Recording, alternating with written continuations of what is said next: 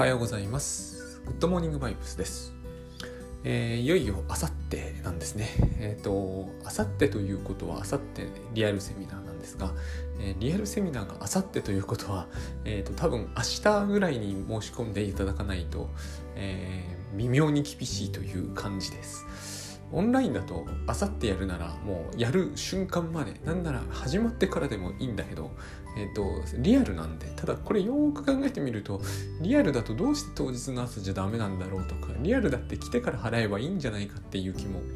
えー、しないではないんですよねよく考えてみると。でえっ、とまあこれはどういうふうに、え考えるかはともかくとしてあさってやりますと。つい顔色を伺ってしまう私を手放す方法の出版記念セミナーで倉園慶三さんと一緒にやると。でリアルセミナーとしては1年ぶりただ、えーと、あの書き上げ塾とかはやってましたけどね、まあ、リアルセミナーそのものをその外部招聘でやっていくのは1年ぶりということです。まあ、よろしくお願いします。で、えっ、ー、とこの日にしゃべることはまず間違いなく、えー、一つは僕はですけどね甘えに関わることです。で甘えというのは、えー、土井武雄さんの甘えなんですけど、日本人ならみんな知っているあれですね。でこれは、えーと、表面に浮かび上がってこないものなんですよ。あの何て言うんですかね、えー、オグデンっていう人私がずっともう今喋ってる話は、えー、クライン派っていうイギリスのですね対象関係論学派みたいな言い方をするんですけど、えー、正式には。そのメラニー・クラインさんがの弟子たちがこう展開していった考え方で一部メラニー・クラインさんから、えー、追い出されたり、えーと、関係を切っちゃったりした人も含まれてるけど影響は確実に強烈に受けている人で、えー、の話を、えー、よく分かんないながらも一生懸命読んでいてそのその一つのこう結実した内容としてあの本書いたんですけど、ウィニコットっていう人が何と言っても大きくてあと同時代にビヨンって人がいてこの人の話もところどころ適宜混ぜこぜにしていてあとオグデンって人このオグデンって人のはむしろこの人の本を読むことでウィニコットの話が分かってきたみたいなところがあるんですよ。そのうまい解説書みたいなことが書ける人ですよね。まあ、この3人の人の考え方考え方だと思うんですけどねあともちろんクラインの考え方ということは当然フロイドなんですけどを、えーと、下敷きにして、えー、まあ要するに繊細さんの問題というものを、えーと、解いていくと。でその過程で甘えというのがこの甘えの構造を書いた土井さんは全然クライン派でも何でもなくてすごい独自に、えーと精神分析は偶然なんですけど私が行ったカンザスシティの近くのトピカってところにある有名なんですけどねあの辺では。あのそその辺のところの、えーと、インスティチュートで勉強した人で戦後間もなくなんでどういう経路でどうしてこういうことが可能なんだろうってあのまあいろいろと書いてはあるけれどもやっぱりこうリアルにやろうとしてみると考えると不思議ですよ。戦後10年も経ってないんじゃないですかね。でアメリカに行ってて精神分析を勉強しているなどと。いうのは。しかもアメリカで習うということは私も経験があるんですが、えー、自我心理学学派なんですよね。えーと、日本で有名なのはコフードとか、まあ、アンナアンナ・フロイトとか、まあ、要するに日本でまだ知られてる方ですよ。多分メラニー・クラインだってもう日本じゃ全然知られてない可能性が高い。オグデンだビヨンだウィニコットだになるともう全く全然知られていないと思うんですけどこれがアンナ・フロイトとか、えーとえー、コフードとかになってくると断然知られてると思うんですよね。つまり日本に今えー、日本に長らくこう輸入されてきた精神分析は原則アメリカの自我心理学っていう方ででこっちを勉強しに行った、えー、土井さんが非常にこうクラインの方の発想に近い甘えの構造を打ち立てるという多分ここには相当のいきさつがあったと思うんですけれども、えーと、彼はイギリスに行ってるわけではないんですよね。カリフォルニアには行ってたんですけどカリフォルニアは全然関係ないですよね。非常にびっくりするようなその専門的な世界の中ではびっくりするようなことが多分起きていて。でこの辺のことを僕は混ぜこぜにして書いていて、えっと、理屈はそういうのを下敷きにしつつ、えーと、解決策はグッドバイブスにすごく、えーと、頼ってるという本です。なぜなら解決策に精神分析を使ってしまうと,、えーと、僕がそれをそもそもできない上に、えー、と本ではどうせできできることじゃないんで誰がやっても本では無理だと思うんで、えー、と解決策みたいな考え方としては、えー、多分にこうグッドバイブスよりっていう流れになっていてで僕の中では整合性が十分取れているつもりなんですけどもえー、っとそのどっちかというとその精神分析のただ説明はすごくさらっとしてます。ここをガチって書いていってしまうとえー、っと何ていうんですかねどんどん複雑になる上にどんどん分厚くなってあんもう200ページは絶対行きたくなかったんですよね。えーと、とその人の顔色を伺ってるとかえー、会社に明日行くのも苦しいという人に僕は200ページ以上読ませたくはないんですよ。もっとさらっと読んでいただきたい。あのできれば土日で読み切りたいじゃないですか月曜から会社に行くんだからということもあって、えーと、200は切りたいっていうのはあの編集さんとお話ししていて編集さんもそのことにはすごく同意してくださってたのでもうそういうふうに書いたんですよ最初からで200絶対切るぞっていうふうに意識して書くとなるとですねえーと、この今喋ってるのことを延々書いてる場合じゃないんですよ。これ絶対延々書いてると400ページを突破する本になっちゃうんで、えーと、よほどはしょらないとそういうことになっちゃうんで最初からあの込み込みってわけにはいかない。だってあのあれですよね。そのフロイトの弟子にはフロあのメラニー・クラインさんとアンナ・フロイトさんがいてみたいなことから書いてたら本当に400ページにすぐなっちゃいますからね。えそこら辺のことだけでも書くことは結構いっぱいあるんで本当のところは。そういうことなんですがで甘えというのはですね、まあ、日本語ですよね。これは西洋には当然ない言葉で、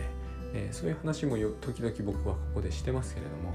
その甘えの構造の中でもやっぱり一番大事なのは甘えというのは一番大事かどうか分かりませんが甘えというのは通常は意識してないことなんだという話ですね。でこれがあの僕昔からそういうことが自分にもあって時々周りで見ていても気が付くことがある、事例ですよね事例研究の中の事例なんですけどオグデンの本に出てくるんですけどつまり甘えという言葉や概念とは関係なく出てくるんですけどすっごく僕はこの事例が気になってるというのが一つありまして、えーと、ガレージであのシステムエンジニアがですね、えー、仕事をしてるんですよ。で彼は、えー、年上の二十歳20歳も年上の奥さんと結婚していてで奥さんが家にいる時はガレージで、えーと仕事をしてすごくこう充実しているとこの話は僕はすごくですね考えさせられるというか、えー、感じるところがあるというか、えー、て言うんですかねこういうことについて学校では何にも教えてくれなかったっていうのはすごく気になるんですよね。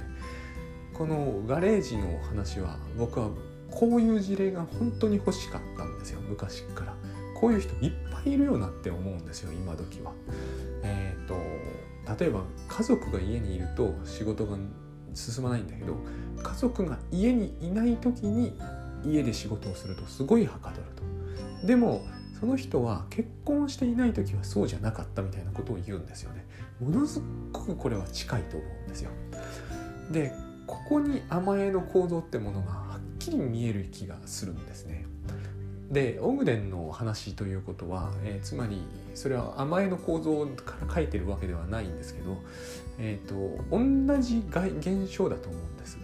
システムエンジニアが20歳年上の奥さんと結婚してその奥さんが家にいる時は自分のガレージで、えーと、と車いじってる仕事がはかどる。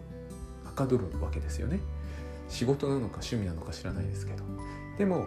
その奥さんが家から出かけてしまうと,、えーと、急に仕事が手につかなくなって奥さんの帰りを待っちゃう。でこれ非常に甘えてるじゃないですか。どう甘えてるのかを説明するのは難しいですけど甘えていると言えば通るじゃないですか日本人だったら。でも西洋に甘えに相当する言葉がない。ででその奥さんが帰ってくるとまたガレージで仕事が進むんだけどガレージに奥さんが来てしまうとそれに対しては嫌なんですよね。この人怒ると。非常にいい話だと僕は思うんです。いいというかいい事例だって思うんです。一体これは何なん何なんだろうと。こういうのを、えー、説明するのは僕は分精神分析しか見えてこないんですね。で、えー、母子一体っていう話がやっぱり一番こう答えとってあの考える上でのヒントになると思うんです。ウィニコットの言った母子一体ですよね。ビヨンはこれをコンテインコンテナとかっていう表現を使うんだけどまあまあ同じことだなと思います。えー、要は自分のニードなんですよ。ニードをニーズに変えられないっていうことが人にはあって、えー、自分で変えられないというのは一つの問題なんだけど自分で変えられない人っているんですよ。僕もそうだったんですよ。ニードってのはつまりそういう必要性があるわけです。例えばお腹が空いているというニードが、えー、違う。血糖値が下がってるというニードがあります。私の中でね。これはまだ空腹として認識されません。でよくこの番組でも言う通りそれが起こると赤ちゃんはギャーと泣く。泣くと、えー、お母さんがそれを汲み取ってニーズに変換する。これをするのが心の一つの重要な役割なんですね。で、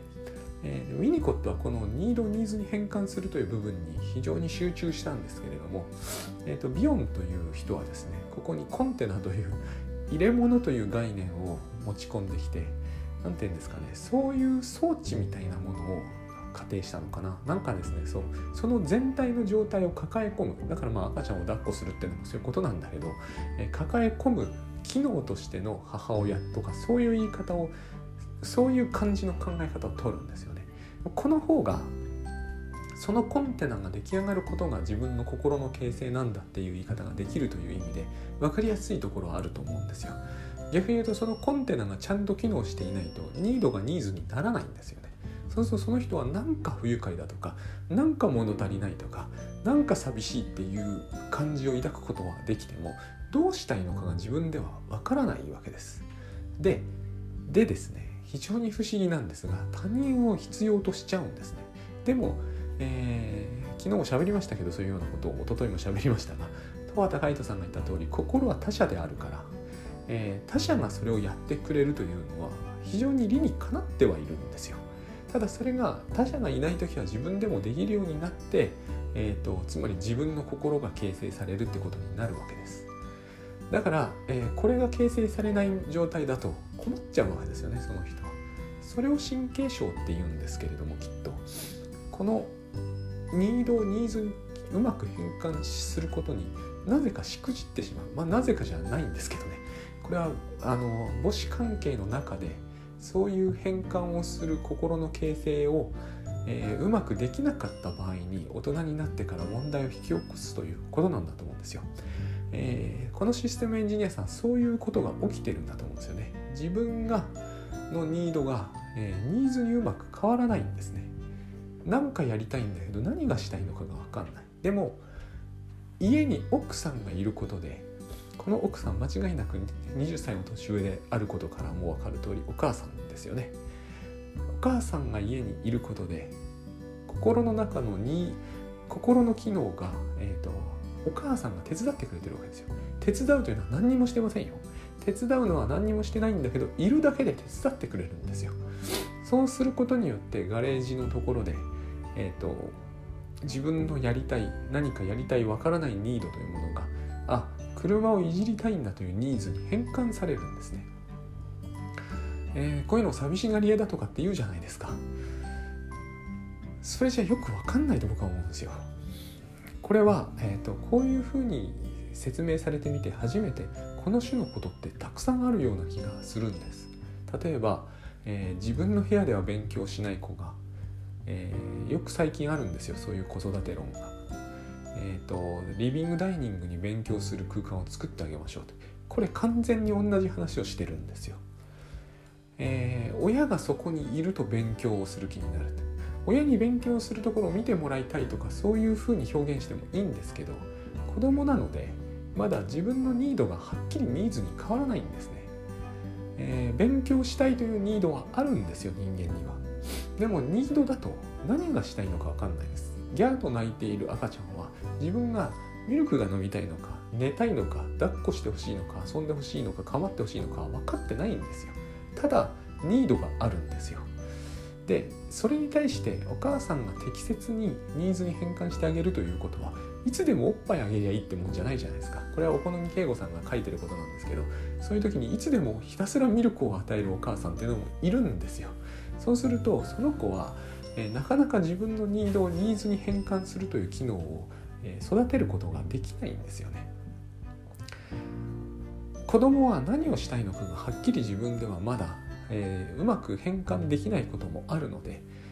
勉強したいのにゲームしちゃうということはあるんですよ。見てるとよくわかりますそういうことは。何かがしたいんだけれども何がしたいのかははっきりしない。あるいは何かが勉強したいんだけど勉強するような状況がうまく設定されていないのでだからリビングダイニングに勉強スペース作れって書くわけですよね、えーと、子育て本には。だから、えー、漫画読んじゃうとかそういう漫画を読む方が環境設定としては、え、すぐにできそうな状態にあるから自分のニードのニーズに変換するのが、え、混乱するんですね。でもこの種の混乱って僕らにもしょっちゅうあるじゃないですか。えっ、と必ずしもお腹が空いてないけど喫茶店入るとかね。普通にあると思うんですよ。本当は休みたいんだけれどもなんかこう本を読んでしまうとかいろいろあると思うんです。ニードをニーズに変換するというのはそんなに簡単なことじゃないですよね。でシチュエーションも選ぶしえー、様々あるわけですよ、まあ、このシチュエーション選ぶっていうのはつまり昨日おとといか喋った移行対象ってことになると思うんですけども、まあ、移行現象でもいいんですけどね。とにかくそういう最初お母さんがやってくれたニードをニーズに変換するというお母さんがやってた機能お母さんがえーとえー、実行していた機能を自分の心の中にインストールすることで、えー、お母さんいなくてもそれができるようになると。多分これを自立というんですよね精神分析では。けどこれがある程度はできるんだけど部分的にしかできない人は、えーと、家にお母さんがいるということによってその心の機能が働く。だけどいなくなると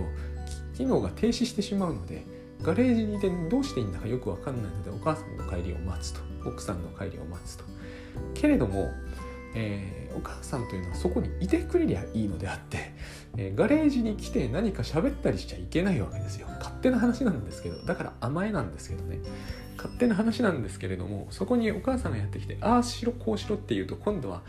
ニードをニーズに変換するんじゃなくてニーズが勝手に押し付けられることになるじゃないですか。これをウィニコットはすごい厳しい言葉を使って新種とかって言うんですよね。メスで刺すみたいな話ですよね。えっ、ー、と刺されてしまうんですよ。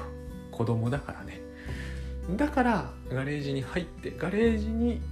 奥様が家にいてガレージに自分だけがいて作業するのはいいけれど奥さんがガレージに来るのはダメなんですよ。新種になっちゃうんですね。その人の心の、えー、機能はまだ、えー、十分に働ききらないものなので、えー、そこにお母さんがドンと登場してしまうと、えすぐにその機能は停止しやっぱりガレージで、え自分が好きな車いじりというものをするというそのニーズが自分の中でうまく機能しなくなり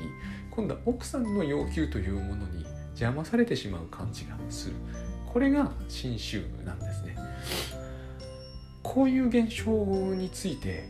これほどはっきり分かるようにしかも事例付きだからこれ事実としてあるわけですよねこういうのが。えっ、ー、と見たのは僕は多分あれオグデンの本が初めてで非常にやっぱりあのそうだこういうのはきっとどこにでもあるんだと思ったし、えー、自分は非常にこの種のことで高校時代とか大学時代に困ったし悩んだし腹も立ててたわけですよ。非常に自分が頼りない人のように思える。その年になってこう母親というものが何か非常に母親でも父親でも何でもいいんですが心理的に頼ってる感じがあるじゃないですか。一方で何をどう頼ってるのかよく分かんないわけですよ。母親がそこにいようが何しようが勉強をはかどるわけでも何でもないですからね。しかもすぐそばにいられるのは嫌だっていうこの自分のえ、ー、と何て言うんだろう。非常にわがままな感じ。これが嫌だったわけですよね。それを思い知らされるから嫌なんですよ。だから、えっ、ー、とそういうことってあったんだけど誰もそれについて何かを教えてくれることはないんですよね、えー、精神的に大人になりきれてないとかせいぜいそんなもんなんですよ。その通りかもしれないんだけどそれはどういうことなのかがよく分かんないし聞いてもよく分かるような説明は戻ってこなかったんですね。で今この私の感じではですねこのコンテナという考え方が一番分かりやすい。自分のコンテナ心には自分のコンテナがあり自分のニードをそこに入れるとなぜかニーズになって変換されて戻ってくる。これが自分で意識できるようになると人がいるとかいないといったことはあんまり関係なくなるんですよね。つまり寂しさというものはそこに生じなくなっていくんですよ。これが違うなっていうふうにやっぱり思います。知識ってのはこういうもんなんじゃないかと思いますね。それで、えーと、ここにちょっと違うニュアンスで入ってくるのが甘えなんですよ。甘えというのは、えー、ニードなんですよ。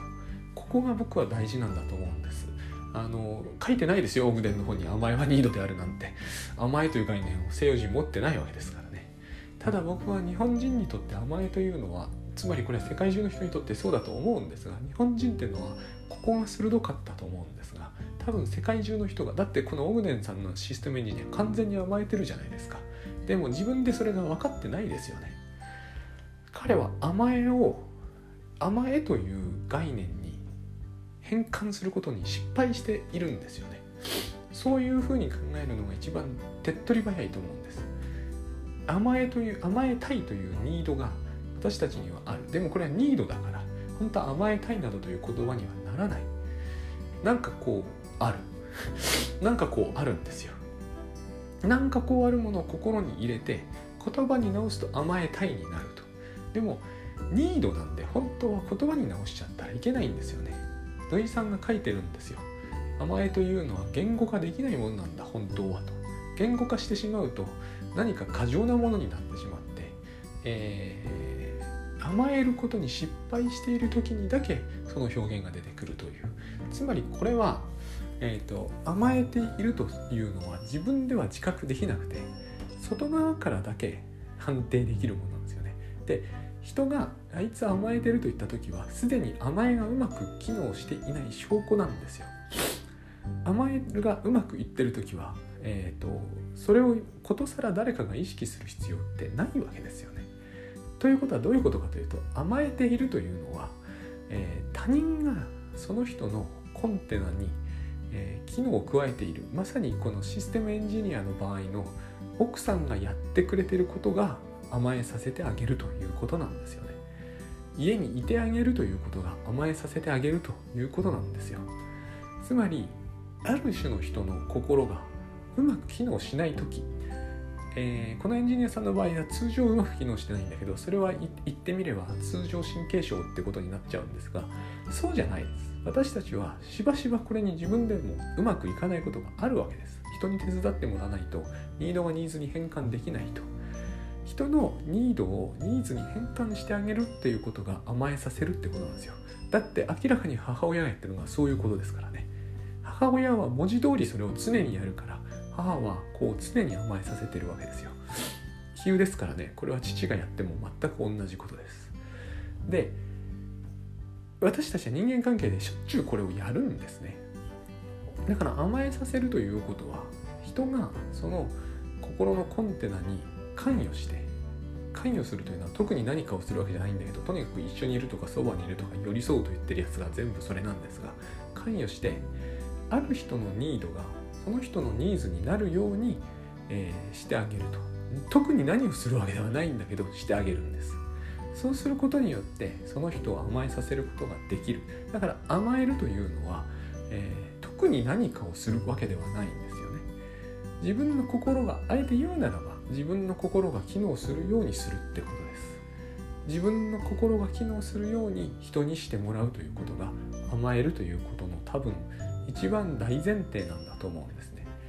なんならば、えー、なんかちょっとひびの入った自分の心のコンテナみたいなものをイメージしてもらって、えーと、このひびの外側に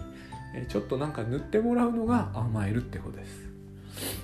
でもしかもこれは純心理的な話なので心だけの問題なので具体的に何をするってことは一切この中にはないんですよ。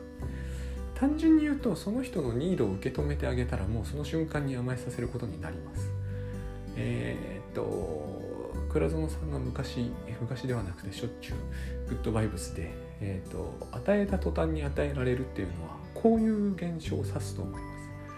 えっと、これは甘えさせた途端甘えることになるし甘えた途端甘えさせたことになるので間違いなく、えー、ニードをニーズに変換するというのは甘えることでもあるんだし甘えさせることでもあるんですよ。これは必ず同時に生じてしまうのでそうじゃないといかにもおかしな話なんでニードがニーズに変換したというその瞬間に甘えっていうのが成立してるはずなんですよね。ここのところが日本人のえーと、独特の感性だったんだと思うしこれに言葉を与えたところがですね本来言葉になりにくい部分なんですよねこれはきっと、えー、コンテナに入れてニーズに変換された時に言葉になるはずなんですが、えーと、その過程そのものを言葉に変えてしまっているから、えー、分かりにくいといえば非常に分かりにくい言葉でこれが言語概念になってないという西洋っていうのは非常にこうやっぱり独ある意味独立心が強いとも言えるし別の言い方をすると独立している気になって人に依存している部分に関する、えー、自覚が弱いとも言えるわけです。で、えー、話がちょっと込み入ってはいるんですけれども、えー、具体的には意外と簡単なんですよ。甘えるということはですね人と一緒にいて仲良くしていられるというのは全部甘えがそこにあるんですね。でしかも土井さんは間違いなくここに愛というものを考えてるんで含み込んでるんでその部分もすごくこう何て言うんですかね逆に僕は不思議なんですけどミニコットにせよビヨンにせよ愛に関する部分の、え強調点が少ないなというか乏しいなと思うんですよね。だって人のニードをニーズに変えてあげるというのは愛愛情そのものじゃないですか。えーと、何をしてほしいのか分かんないのに、えー、それを何をしてほしいのかをえー、汲み取ってそれをやってあげるというのは愛情そのものですよね。それが何かこう取引みたいな記号でのやり取りみたいに見えてくるというのはそこがやっぱり非常に西洋的なのかもしれないんですけど、えー、ニードをニーズに変換するというのは愛情そのものなわけですよね。だからそこに甘えという言葉が入ってくるのは、まあ、当然なわけですよ。で自分で自分の面倒が見られないとかそういう言い方もしますけれどもえーと、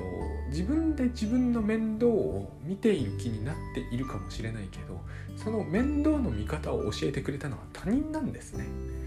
だって私たちは生まれてすぐにどうやれば空腹を満たせるのかどういう言葉を使えばそもそも空腹だというという表現そのものが他者を、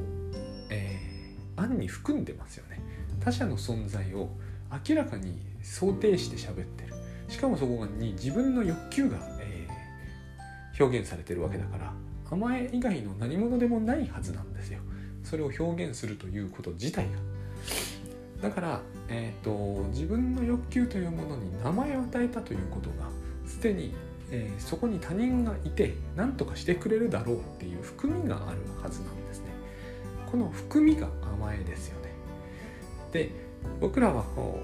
う自分のニードをニーズに変換するということに時々失敗するのでえ常時失敗すると神経症になるんですが時々失敗するので、え、そこを他人に頼ります。で他人はこのニードをニーズに変えてあげるということを言ってみれば心理的に手伝ってあげるわけですね。ここで甘えが成立するんだけれども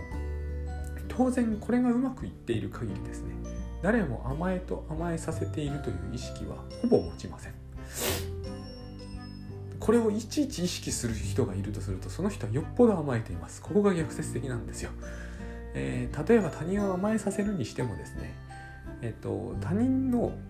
え、ニードをニーズに変換するということを心理的に手伝うということにいちいち苦痛を覚えるということはその人はよっぽど他人に甘えています。そうじゃなければ相当変ですよ。えっ、とこうやって抽象的にしゃべると非常に分かりにくいんですがえ具体的に家の中にいればこれは非常に簡単なんですよ。えー、っと例えば私娘との会話の会話というか、うん、会話がそもそもそうなんですよ。だってですね人と人が対面でいて何にも喋らないということってできるわけじゃないですか。明らかにでもそうすると奇妙な緊張感が湧いてきちゃいますよね。えー、と政治分析ではよくセッション中の金あの沈黙というのの意味みたいな話をするんだけれども、えー、黙っているというのって結構厳しいじゃないですか。だから喋りますよね。喋りたいと思っていてもいなくても喋りますよね。非常にしばしば話題に困るとかいう言い方をするじゃないですか。これ全部甘えですよね。自分がそこで何をしたいのかが本当のところよくわからないわけですよね。その人と一緒にいて。で相手に何とかしてほしいとする時思うから喋るわけじゃないですか。喋るということは相手も会話に乗ってくるということを暗に、えーと、期待していますよね。自分が喋っても相手は沈黙。自分が喋っても相手は沈黙じゃ困っちゃうと思うんですよ。この時に、えーと、相手に何かを期待するということがすでに甘えなんですけれども、えーと、そうしてくれると助かると思うということ。つまり相手が喋った時に分かるわけですよね。自分が何をして欲しかったのかが分かると。つまり自分のニードが相手によって受け止められるとニーズに変換されるとその瞬間に自分のニーズが分かるわけですよね。こういうケースって実は実によくあると思うんですね。でこれを、えー、可能にするためにはえっ、ー、と相手が手伝ってくれる人がどうしても必要なんですよ。そうじゃなかったらですね一緒にいる意味は全くなくなるので一緒にいない方がいいですよね。この種のことって、えー、私たちはその人間関係の中では頻繁に経験しているので、えー、頻繁に経験している上にほぼほぼほぼ自覚なくやるのでえっ、ー、と甘えているというふうに意識するとすればそれはよっぽどのよっぽど甘えがうまくいっていないわけなんだけれどもその一番極端なケースが起こるってやつなんですよ。ほぼ確実に、えー、怒っている人というのは自分のニードをぶつけてるんですね。ニーズになってないわけです。ニーズになってるんだったらばニーズを喋ればいいんですよ。怒るとか不満を言うとかいろいろありますけれども例えばそうだな。例えば私がツイッターでひたすら連追して「え来てください来てください」と「あさって来てください」と言うとするじゃないですか。見苦しいと思う人がいると思うんですよ。えー、共感性周知っていう言葉も流行るんですけどもああいうのは精神分析だと思うんですよね。共感性周知って言葉を認知心理学的に出してみても社会心理学的かあんまり簡単にその現象が分かってもその心情が分かるかどうかは微妙かなと思うんですけどまあいいや。えっ、ー、とそうやって言うとするじゃないですか。見苦しいかどうかはその人に関係ないことですよね。関係させてますよね。なぜ関係させるのかと。そういうことを例えば私にやってほしくないと思うのは一つの甘えですよね。ここで非常にあの何て言うんですかね。不思議なことといえば不思議なことが起こるんですけれどもえ、ー、と通常私に甘えるということはいろんな形で可能です。例えば私の本を読むというのがすでにその種のことの一つです。だってニードがあるはずです。どんなニードが満たされるか分かりません。この段階ですでに甘えなんですよ。どんなニードが満たされるのかが分からないのに本を読むということは、えー、本によって自分のニードが明らかになって明らかになったということはニーズになってるってことです。でしかもそのニーズが本によって満たされてるっていうことを先に期待するわけなんで甘えなんですね。これは逆に言うと逆に言うとじゃないな。全然逆でも何でもないです。私がこの種のツイートで喋るという前の段階で何を喋る喋らないかがすでに私のフォロワーさんは期待していることがあるはずなんですよね。だから何か期待に外れたことが行われると不愉快になる。ということはその瞬間に自分のニーズというものが少し見えてくるわけです。こういうふうに甘えて機能しているんで見えないんですよ。だって何にもツイートしていない段階において甘えてるわけですよ。期待し相手がその期待に応えることによって自分のニードがニーズに変わるんだから、えー、その前の段階じゃ何にも分かんないわけじゃないですか。ということはその前の段階で自分が何をしてるかなんて意識する人はいないですよね。ういうことに全て顔色を伺うってことが深く関係すると思うんですよね。自分がこれから何を言うか、えーと、もっと簡単なところで例えばレストランで何を注文するかで躊躇するって人がいますよね。躊躇するってことはこのように言うことで人は受け入れやすくなるだろうというとても不思議な考え方があるわけですよ。ラーメンというとバカにされるんじゃないかって思ってる人って少なからずいると思うんですよね。人の顔色を伺うの場合じゃあなぜカツカレーというと人はにっこりするのか。そんなはずはないですよね。だから事前に自分が何を期待しているのか分かんないわけですよ。もっと言ってしまえば何を食べたいかがニードじゃないですか。何を食べたいかがニードですよ。これを、えー、何を食べたいに変換するラーメンを食べたいに変換するというのがニーズですよね。これは自己完結できる話なのに、えー、人前で何かを注文する時は自己完結できなくなってしまうというのはニードをニーズに変換できないんですよ自分だけでは、えー、一種の侵襲が起こってるわけです。メスが刺さってくるまではいかないかもしれませんけどね。人が見ているとカツカレーって言ったら大食いだと思われて馬鹿にされるんじゃないだろうかと思っちゃうと。これは侵襲ですよね。そこで、えー、人に手伝ってもらうわけです。私が何と言うと,、えーと、みんながここでいい顔をしてくれるんだろうということを教えてくださいという含みが案に始まるわけですよねうまく甘えられていないんですようまく甘えられていれば相手がどうするかなどということを考える必要は一切ないシチュエーションなんだけれども、えーと、考えちゃうということは、えーと、うまく甘えられないんですよね。攻撃されるかもしれない。攻撃されるかもしれないというのは攻撃しないことを期待してるわけですよね。攻撃しないということを期待するということは、えーと、うまく甘えられていないということですよね。この状況に完全に甘えられていればその種のことを全く意識せずに済むはずなんですよ。だから、えーと、その種のことを意識しない人というのは実際は甘えているわけですよね場面に自分が自分のニードを、えーと、簡単にニーズに変えてしまうそうすることで何も問題は起こらないみんながそのことを良しとしてくれる。という形でニーズが満たされるということがはっきりしている人にとってはカレーってすぐ言えるわけですよ。自分がカレー食べたいから。最初ニードだった段階では何が食べたいかなんて分かんないわけですがその人は。それを変換するのに何の苦労もないわけです。ここで苦労する人は顔色を伺ってしまうはずなんですよね。どういうふうに変換するということがみんなにとって望ましいですかということをも変換の中身に含めてしまうのですっごい怪しいことになるわけです。もうちょっと簡単に言うと、えー、グッドバイブス流に言っておかしな行動になるわけですよ。奇妙な感じがしちゃうわけですね。何かそういうものを感じさせるってケースは少なからずあると思うんですよ。まあでもこれは母子関係疑われてしまいますよね。あなたそんなお子様ランチャンやめてカツカレーにしなさいってお母さんがしつこく言うみたいな。え、ー、と今のはただの比喩ですよ。誰が言うか分かんないですよこれは。友達かもしれないし近所のお兄さんなのかもしれないけどとにかくそういう余計なことをした人がしかも割と繰り返しした人がいたせいで自分のニードをニーズに変換するというところにいろんなものを混ぜこぜにしちゃったんですよね。ま、これをウィニコットは、えーと、 false self っていうわけですよね。偽りの自己というわけですけれども。あのー、そういうことが僕らはただ無縁じゃいられないと思うんですね。えっ、ー、と多分そういうことは多かれ少なかれいろんな人の身に起きている。だから、えー、私が毎日のように一生懸命セミナーセミナー言ってるとそれに対して何かが言いたくなる人が出てきてしまう。それは、えー、これを聞いているという段階ですでに私に対する依存があるんだけれどもその依存が少し極大あのこう肥大化していくわけです。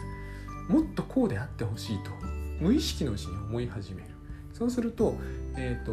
こういうことをしない方がいいのにと思ったりすることを私がしないということや私がするということによって、えーと、甘えられなくなるその時に自分の甘えに気づくんですよ。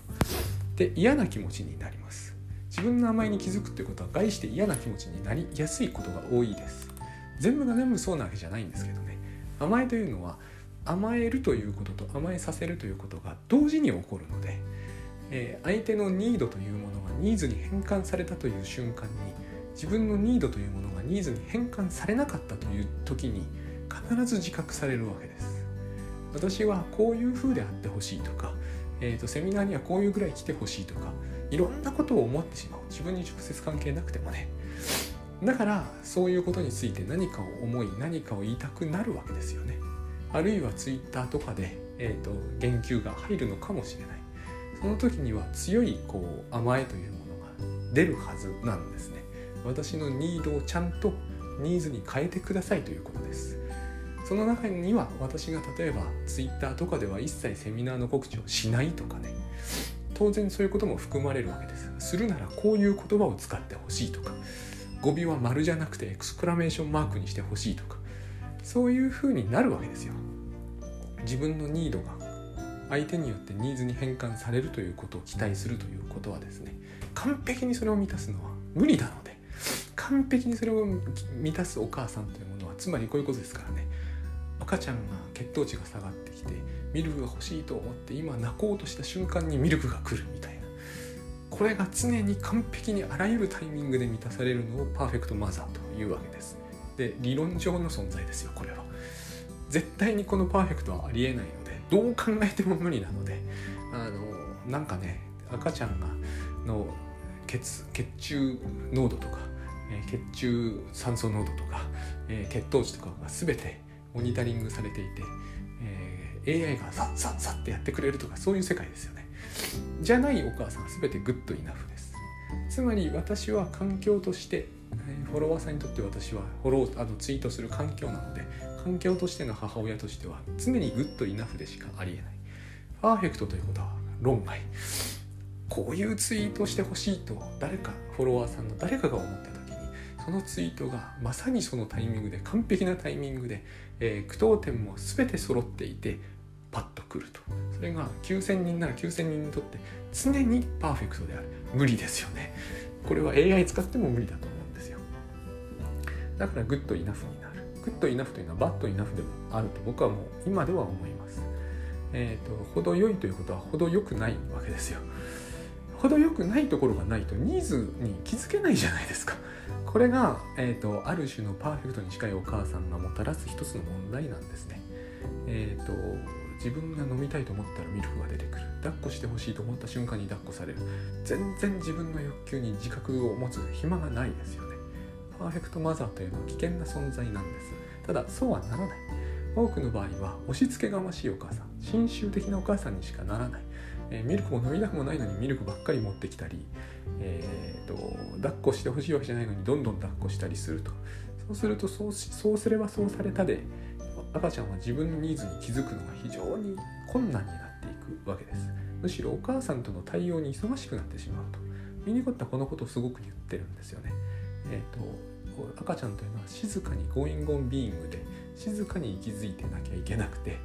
えーと、そこにこうあだこうだあだこうだあだこうだ言われてくるというのは要するにこう偽りの自己を肥大化させるとそういう言い方をします。えーと、私のこのうん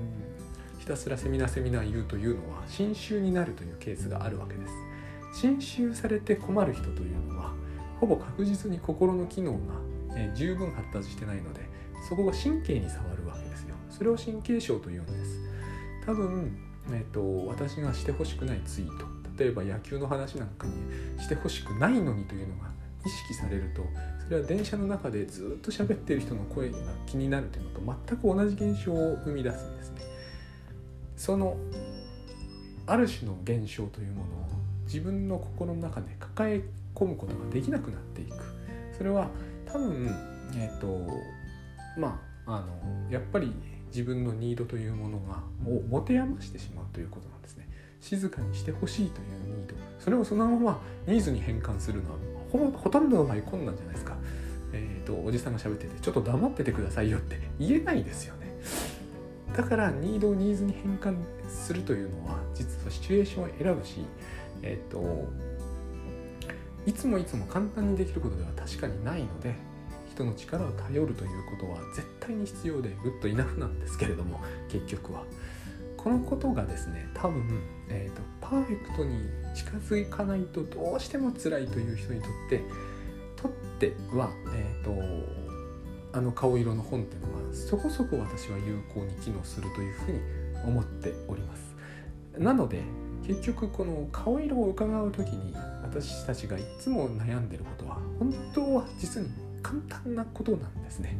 えー、自分のニードを人の力によって、えーと、変換してもらっているんだということに自覚すればいい本当はそれだけなんですよ。これがあのなぜ私が相手のことを甘えさせなければならないんだに対する答えなんですね。それは私が、えー、人のニードをニーズに変えるということをしてあげるという意味になるんだけどなぜしてあげなきゃいけないのかしてもらってるからな Thank you